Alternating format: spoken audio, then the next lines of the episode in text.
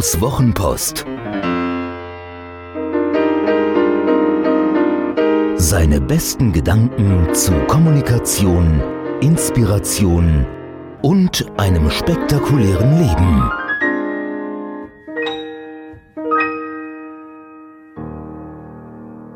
Mercedes, VW, BMW ruht in Frieden. Ihr seid tot, ihr habt es verschlafen, das Spiel ist aus. Wenn nicht heute, dann morgen. Die hochgerühmte, hochproduktive deutsche Autoindustrie, das Rückgrat unserer Industriegesellschaft, ist am Ende. Und diese Geschichte hat keine Pointe. Der Wandel hat sie abgehängt. Sie wollten nie in Endrohre anderer schauen. Passiert auch nicht, gibt nämlich keine mehr. Du kannst von der Elektromobilität halten, was du willst. Sie kommt nicht, sie ist da. Und ihre Vorreiter satteln nicht in Stuttgart, Wolfsburg oder München, sondern in Palo Alto und Shanghai. Ich habe im April und dann im Oktober 2016 schon über das nahende Ende der Automobilindustrie geschrieben. Benzin im Blutvergiftung hieß das und dann Wer zerstört Mercedes? Ich zitiere mich ausnahmsweise mal selbst. Schließlich muss ich nach über zwei Jahren nichts davon zurücknehmen, oder relativieren. Offenbar haben deutsche Automanager so viel Benzin im Blut, dass ihnen in der Schaltzentrale der Sauerstoff fehlt.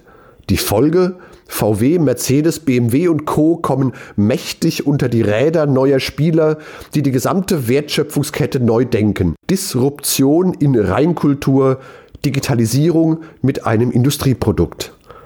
Zitat Ende. Da gab es jede Menge Schelte der Freunde von Stern und Niere.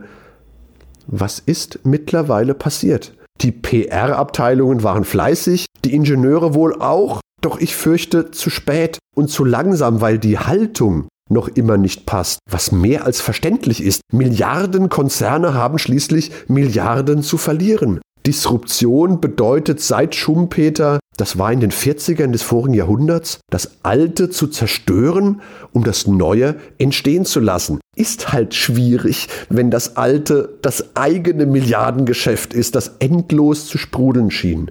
Wenn der Pelz brennt, merkt der, dem er gehört, es immer als letzter. Das sieht man sehr schön, wenn Khalid al-Falih der Erdölminister Saudi-Arabiens der Elektromobilität keine große Chance einräumt und behauptet, alternative Antriebsarten würden mit Blick auf den globalen Energiemix weiter eine unwesentliche Rolle spielen. Der Bundesverband der Schlachthofbetreiber warnt vor den schlimmen Folgen vegetarischen Lebenswandels und der Hufschmiedverband Hessen sieht in den motorisierten Kutschen keinen Ersatz für Pferdeantrieb. Gunter Dück ist hochdekorierter Mathematiker und ehemals Vordenker bei IBM. Seit die ihm zu langsam wurden, ist er Pensionär, Bestsellerautor und gern gesehener Speaker. Er sagt, sobald das Neue 10% habe, sei das Alte unentrinnbar am Ende. Und genau so sieht es aus, wenn auch noch ungleich verteilt. In Norwegen hat der E-Automarkt über 45% erobert, in China 3,5%, bei uns 1,9%. Außer Norwegen, wo massiv subventioniert wird, nicht viel? Ja, aber rasant steigend. Wenn Audi mit dem e-tron GT stolz den Tesla Model S Killer ankündigt, der 2020 auf den Markt kommen wird, ist das zu spät. Bis dahin sind die 10% in allen wichtigen Märkten längst weg, in China nämlich, und sie sind bei Tesla im Silicon Valley. Bis die ersten echten E-Flitzer von Audi und Porsche kommen, rollen auf den Straßen der Welt bereits Hunderttausende der Chinesen und der Teslas dieser Welt. Immerhin hat VW unlängst bekannt gegeben für den Zeitraum 2019 bis 2023 die für Normalmenschen enorme Summe von 44 Milliarden Euro in Elektromobilität und Digitales investieren zu wollen. Schlägt jetzt das Imperium zurück und fegt die aufmüpfigen E-Startups zurück in ihre Ecke? Nicht ganz. VW hatte für den Fünfjahreszeitraum davor, 2018 bis 2022, bereits 34 Milliarden bereitgestellt. Ja, es ist mehr geworden. Nein, es wird sie nicht retten. Alles, was die deutsche Autoindustrie stark gemacht hat und in ihrem Selbstverständnis ausmacht, brauchen wir nicht mehr. Und vieles von dem, was wir morgen wollen, können sie nicht. Jeder, der CarPlay oder etwas Vergleichbares in seinem Auto hat, weiß das. Der Unterschied zwischen der wundervoll reduzierten Abbildung zeitgenössischer Handy-Apps auf dem Automonitor und dem, was Autohersteller uns als zeitgemäße Usability anbieten, ist so groß wie der Unterschied zwischen Sushi und einem Fischstäbchen.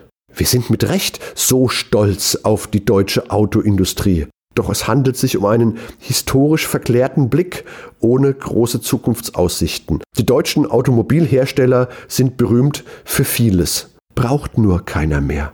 Da ist die Sache mit der Verkehrssicherheit. Knautschzone, Airbag, ABS und vieles mehr, was die Überlebenschance im Verkehr erhöht, wurde bei uns erfunden braucht aber keiner mehr. Wenn Autos mit intelligenten Systemen autonom fahren, wenn verboten wird, Menschen ans Steuer zu lassen, braucht das keiner mehr, weil es viel, viel weniger Unfälle gibt. Vergangenes Jahr wurden auf deutschen Straßen über 3000 Menschen getötet, über 390.000 Menschen verletzt. Die häufigsten Unfallursachen bei den sogenannten Personenschäden sind Rückwärtsfahren mit Ein- und Ausparken, missachtete Vorfahrt, zu geringer Abstand, zu hohe Geschwindigkeit und falsche Straßennutzung. Maschinen, Algorithmen, Computern passiert das nicht. Da ist die Sache mit der Motorenentwicklung. Aus geringerem Hubraum mehr Leistung bei weniger Verbrauch, das Ganze haltbar, betriebssicher und umweltfreundlich. Welch großartige Aggregate werkeln in unseren Boliden deutscher Fertigung. Braucht aber keiner mehr. Elektromotoren sind sehr einfach aufgebaut, verschleißarm und preiswert. Da ist die Sache mit dem flächendeckenden Händlernetz. Braucht auch keiner mehr. Fahrzeuge, das macht uns Tesla seit Jahren vor, bestelle ich online und hole sie ab oder bekomme sie geliefert. Durch die sehr viel einfachere Antriebskonstruktion brauche ich keine spezialisierte Werkstatt und kein Ersatzteillager, zumal wenn ich die ganz bald schon über meinen 3D-Drucker selbst herstellen kann. Und spätestens, wenn ich gar kein eigenes Auto mehr besitze, um es 94 Prozent seiner Zeit herumstehen zu lassen, ist all das obsolet. Dann kommt mich mein frisch gewartetes Auto vor der Haustür abholen, bringt mich an mein Ziel und fährt selbstständig weiter zum nächsten Auftrag. Da ist die Sache mit dem Markenimage und dem Luxus. Leder vernähen können auch andere, aber die Ausstrahlung der großen deutschen Marken ungebrochen. Wirklich? Tatsächlich geht die Markenbindung der nachfolgenden Generationen stark zurück. Die Generation Z lässt grüßen. Das liegt auch an den erstarkenden Handelsplattformen. Vor allem Amazon wirft lange Schatten auf große Marken.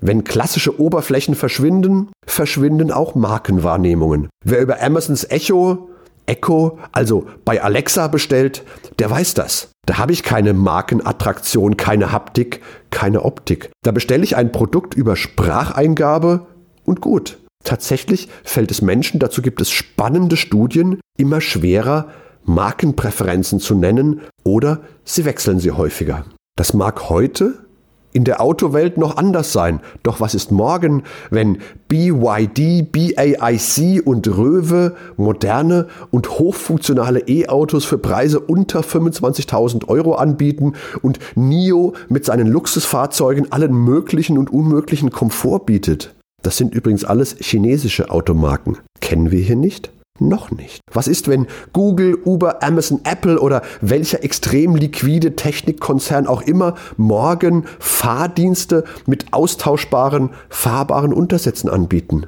Mercedes, VW, BMW ruhet in Frieden. Keine Pointe. Hat dir diese Geschichte gefallen?